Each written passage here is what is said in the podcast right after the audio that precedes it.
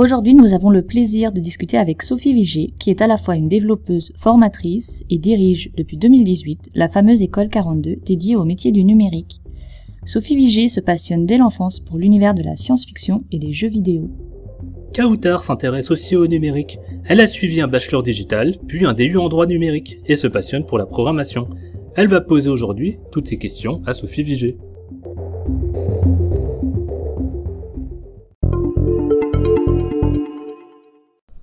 Bonjour Sophie. Bonjour Kaita. Euh, pour commencer, est-ce que vous pouvez vous, nous présenter votre métier, qui vous êtes, comment vous êtes arrivée là, comment on devient la directrice d'une des plus grandes écoles de code en France? Alors, donc mon métier, donc en effet, je suis directrice générale de l'école 42. Comment je suis arrivée là? Je crois que j'ai eu euh, la chance, alors après on dit que les chances on la crée, mais d'avoir les bonnes compétences au bon moment, d'être la personne qu'il fallait pour la situation. J'ai pas été du tout euh, carriériste dans ma vie. Euh, j'ai plutôt pris des opportunités euh, qui satisfaisaient ma curiosité, mon besoin de challenge. Et puis après, j'ai euh, suivi pardon une formation de conceptrice réalisatrice multimédia donc c'était avant les années 2000. Et euh, je dois dire que j'ai fait un putsch pendant cette formation parce que je trouvais que les profs étaient nuls et qu'ils apprenaient mal.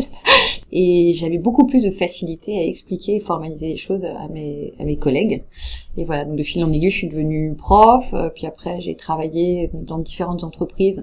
Chaque fois, il y avait des problématiques d'organisation, de développement. Euh. Et en 2013, j'ai eu la chance d'être nommée directrice de la Web Academy.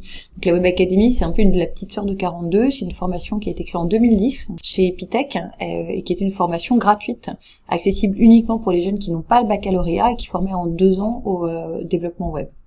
Un an après mon arrivée, on m'a proposé de créer une nouvelle école, le Samsung Campus, en 2014 et du coup en 2015 la Coding Academy va y... et quand le poste euh, pour euh, la direction générale de 42 s'est ouvert. Euh, c'est vrai qu'en fait finalement j'avais un peu toutes les bonnes cases à cocher et je connaissais parfaitement bien le, cette pédagogie là j'avais les compétences techniques j'avais déjà managé j'avais déjà dirigé j'avais une aisance pour m'exprimer en public. Enfin, il y avait vraiment toutes les cases à cocher. Il y en avait juste une qui était l'anglais. Je parle pas hyper bien anglais ça s'est nettement amélioré. Et moi finalement j'ai pris le poste ça se passe très très très très bien. Et, euh, et puis j'ai appris à parler anglais entre temps. et ça ressemble à quoi le quotidien d'une directrice d'école? Ça ressemble à régler des problèmes. c'est très varié, c'est très varié. Alors en plus, j'ai eu la chance de euh, quand j'ai démarré en fait euh, 42, c'est vrai que j'étais beaucoup beaucoup dans l'opérationnel parce que déjà il faut prendre son temps, comprendre comment ça fonctionne. Euh, donc il y a eu deux ans euh, qui étaient très axés sur l'opérationnel et là je me détache un peu plus de l'opérationnel puisque j'ai un fantastique CEO et une fantastique directrice pédagogique l'un sur Paris, l'autre sur 42 Network.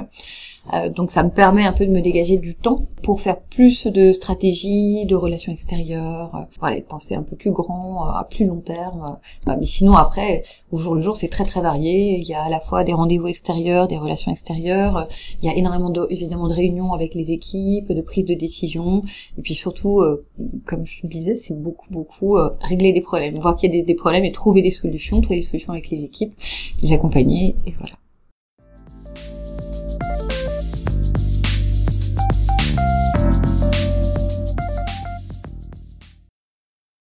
Pendant mes, euh, mes préparations euh, pour, euh, pour cette interview et dans mes recherches en général, quand je regarde un peu les médias, en fait, on fait souvent remarquer que vous êtes une femme à la tête d'une école, mais on le fait pas forcément remarquer quand c'est un homme. Est-ce que c'est quelque chose qu'on vous a déjà reproché et sous quelle forme, si c'est le cas?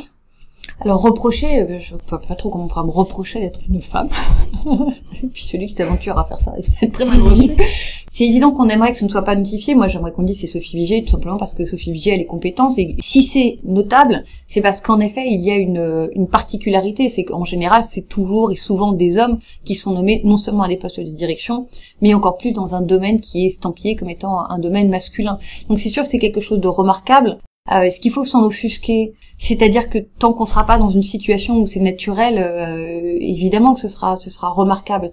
Euh, on peut aussi s'en servir un peu comme porte-drapeau. Et, moi, je pense, même si Xavier est adorable et qu'il qu m'a prise pour mes compétences, etc., je pense que le fait que je sois une femme était une de mes compétences, en fait, et qu'il était important pour lui, justement, de changer la donne et de faire en sorte de nommer une femme. Il y a un côté aussi innovant dans ce type d'avancée. Euh, 42 aujourd'hui parmi les écoles de développeurs les plus réputées au monde. Quels sont vos engagements euh, dans l'école pour attirer plus de femmes pour avoir plus de femmes en fait qui euh, qui osent se projeter là-dedans et qui osent euh, venir vers l'école? Quand quand je suis arrivée, il y avait 14% de femmes, il y avait déjà énormément d'efforts qui avaient été faits. Au démarrage de 42, il y avait 7% de femmes, ce qui est à peu près la moyenne dans ce type d'école. Donc on voit qu'il y avait déjà des efforts qui étaient faits avant même mon arrivée. C'est vrai qu'avec les équipes, après mon arrivée, on a mis vraiment un gros gros coup de boost. Euh, on est passé à 21%, donc c'est plus 50% en un an. L'année d'après, on a fait une rentrée avec 26% euh, de femmes. Et là, on a les piscines. Alors, peut-être, je sais pas s'il faut repréciser, mais la piscine, c'est le système de sélection qui permet de rentrer à 42. Toute petite parenthèse, donc 42, c'est ouvert à toutes et à tous. C'est une formation qui est entièrement gratuite. C'est une formation pour laquelle il n'y a pas besoin d'avoir de diplôme. Et on a levé la limite d'âge aussi. Ce qui a eu un effet positif d'ailleurs sur la mixité, parce que finalement, dans la tranche 30-40, on avait un réservoir de femmes plus important, puisque les femmes euh, euh, sont sensibilisés en fait à, l'informatique beaucoup plus tard. Euh, et donc là, euh, la piscine actuelle, donc celle de février, on a eu 46% de femmes. Et celle de mars, on doit avoir à peu près pareil. Ce qui est énorme, ce qui est une réussite spectaculaire que je dois bah, au travail acharné de toutes les équipes, qui comme on a maintenant une directrice déléguée à l'inclusion et à la mixité qui fait un travail de fourmi remarquable. On a surtout beaucoup travaillé avec Pôle Emploi et je salue comme à chaque fois Germain Georges qui a vraiment été pionnier et extrêmement moteur sur tous ces sujets d'inclusion euh, euh, sur le numérique. Et grâce à voilà tout ce travail-là, qui est un travail en fait d'un écosystème et un travail d'équipe, on arrivé à un résultat remarquable. Mais il faut le nuancer sur le fait que finalement nos piscines de mars et de février sont constituées uniquement de à peu près 100, euh, entre 130 et 150 candidates et candidats. Donc on a à peu près une soixantaine de femmes à chaque fois. Euh, les piscines d'été, en temps normal, c'est 560 personnes.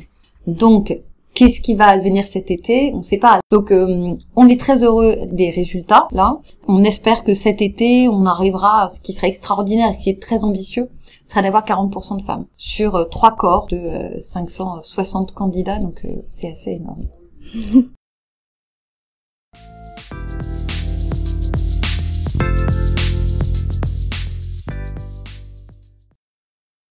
Que diriez-vous aux femmes qui ont peur des stéréotypes, qui ont du mal euh, en fait à s'imaginer là-dedans où peu de femmes sont représentées au final et elles ont moins de moins de rôles modèles, moins de modèles femmes là-dedans? Alors qu'est-ce que je dirais aux femmes? Euh, Déjà, si elles sont en train de se questionner, c'est pas mal du tout. Il y a plusieurs choses à dire. D'abord, c'est évidemment, on dit toujours la même chose. C'est pas si facile que ça, mais il faut oser évidemment oser aller vers ces métiers, il faut participer à des actions qui vont vous permettre de mieux comprendre ce qui se passe. Donc ça, il y en a pléthore, particulièrement avec la grande école du numérique. Euh, il y a eu beaucoup d'actions qui sont menées. Il y a, c'est un, c'est au moins la grande école du numérique, c'est un centre qui vous permet de vous envoyer vers plein de formations différentes, qui ont toutes euh, des manières de fonctionner un peu différentes, qui sont donc adaptées à à peu près normalement tous les publics. Donc euh, je pense qu'il faut aller euh, à des réunions d'information, il faut euh, il faut aller voir un petit peu ce qui se passe, il faut rencontrer les gens qui travaillent dans ces métiers il faut un petit peu aller lever le voile. Donc je leur dirais osez, ne laissez pas ni les stéréotypes ni l'adversité vous enlever la chance d'avoir un métier extraordinaire qui est peut-être pas celui que vous croyez parce qu'on a beaucoup d'idées faites et d'idées reçues sur le métier de dev et de ce que c'est malheureusement parce que c'est très associé à ce qu'on voit. D'ailleurs c'est marrant parce que quand on voit le jeu de la dame, ce que ça a changé et combien de jeunes filles tout d'un coup se sont dit ah bon ah, bah bon bah moi je peux être brillante intelligente faire des échecs. Et tout d'un coup ça a ouvert les portes. Donc on voit bien que l'imaginaire collectif ça joue ça influence énormément. Osez aller à des réunions d'information connectez vos filles de la grande école du numérique qui euh, doit euh, montrer toutes les toutes les réunions d'information et allez voir sur place. Et surtout ne vous laissez pas enlever vos rêves. Merci beaucoup. Est-ce que vous avez un conseil à me donner pour devenir directrice comme vous? Mais déjà, est-ce que vous en avez envie? Si c'est votre désir, vous allez y arriver. Je crois que la plus grande difficulté en général chez les gens, c'est plutôt de lire ses désirs, parce qu'ils sont très floutés assez tôt en fait, y compris même par l'apprentissage à l'école, et on a du mal après à reconnecter et à comprendre. Et il y a un vrai triptyque qui, qui, qui fonctionne très bien, c'est de vraiment comprendre son désir pour ensuite prendre des décisions et les mettre en action. Quand ce triptyque il est aligné, en fait, on fait exactement ce qu'on veut. Mais il faut vraiment être clair avec son désir profond. Merci beaucoup Sophie Vigé. Avec un immense plaisir. Merci Kavita.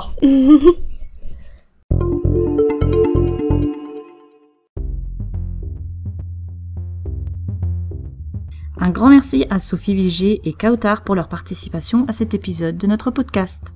Retrouvez toutes les informations sur notre site internet grandeécolenumérique.fr ou sur la plateforme de podcast Encore.